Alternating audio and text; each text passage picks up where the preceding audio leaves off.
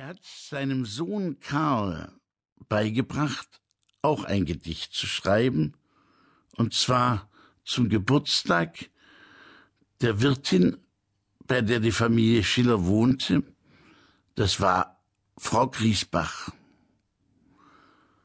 Man merkt im Übrigen, dass Vater Schiller eigentlich schon besser dichten kann, als er es als Sohn konnte.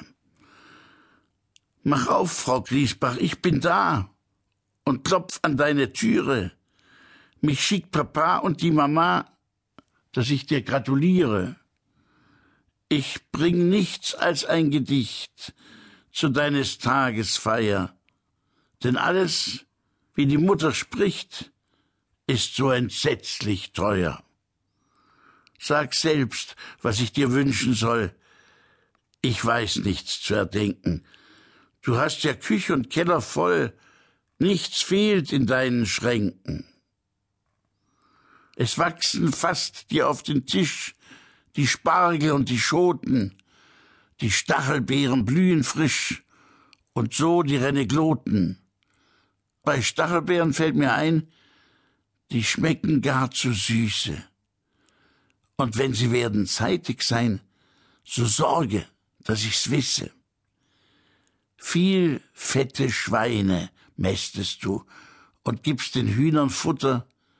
Die Kuh im Stalle ruft Mu Mu und gibt dir Milch und Butter. Es haben alle dich so gern, die Alten und die Jungen, und deinem lieben, braven Herrn ist alles wohlgelungen. Du bist wohl auf, Gottlob und Dank, musst's auch fein immer bleiben.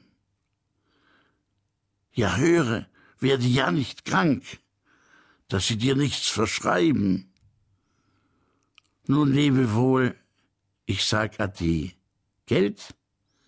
Ich war heut bescheiden. Doch könntest du mir, eh ich geh, ne Butterbämme schneiden.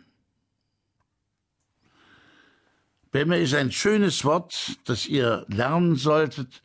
Das gibt es vor allem im Sächsischen und im Mitteldeutschen. Das heißt, eine Schnitte Brot und eine Butterbämme schmeckt wunderbar. Das ist ein gestrichenes Butterbrot. Renekloden im Übrigen sind Früchte mit einem Kern wie Pflaumen. Sie sind gelb und schmecken wunderbar süß und heißen Renekloden auch heute noch.